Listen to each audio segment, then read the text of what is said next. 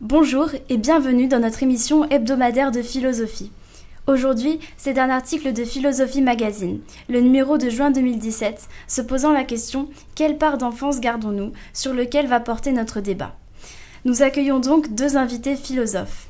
L'auteur de cet article parle des différentes visions que les hommes ont eues de l'enfance au cours du temps et explique rapidement les différentes thèses des philosophes à ce sujet. Il s'agit de comprendre ce que l'individu garde de l'enfance, ce que cette période nous apporte. Cet article donne, en effet, le, le, point de vue de nombreux grands philosophes et transmet de plusieurs conceptions de l'enfance. Bien sûr, les psychanalystes ont prouvé que c'est dans l'enfance même que nous développons notre personnalité, mais je défends plutôt la thèse d'Hegel. L'enfance n'est qu'une perpétuelle jetée en avant. On ne peut pas vraiment savoir ce que l'on en garde, car c'est une succession d'étapes. Et vous, qu'en pensez-vous? Alors je suis plutôt de l'avis de Nietzsche. Il développe dans son œuvre Ainsi les Zarathustra l'idée que l'enfance est un but à atteindre. Et en effet, Nietzsche utilise la métaphore du chameau, du lion et de l'enfant pour parler des stades de la vie. Donc après avoir accumulé les connaissances et avoir donc été chameau, on se met à douter de ses connaissances. On est alors lion. Enfin, le sujet va pouvoir retrouver sa part d'enfance, c'est-à-dire son innocence, et développer sa propre vision du monde. Pourtant, l'enfant n'est pas satisfait de sa condition. Il veut grandir et intégrer le monde des adultes.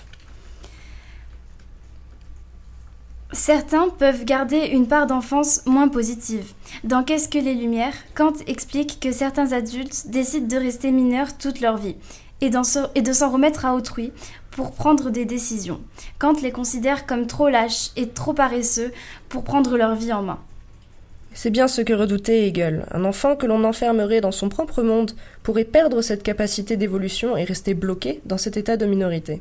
Mais cela dit, il faut distinguer le souvenir d'enfance, lié aux parents, du bloc d'enfance, responsable de la part créatrice de l'enfant.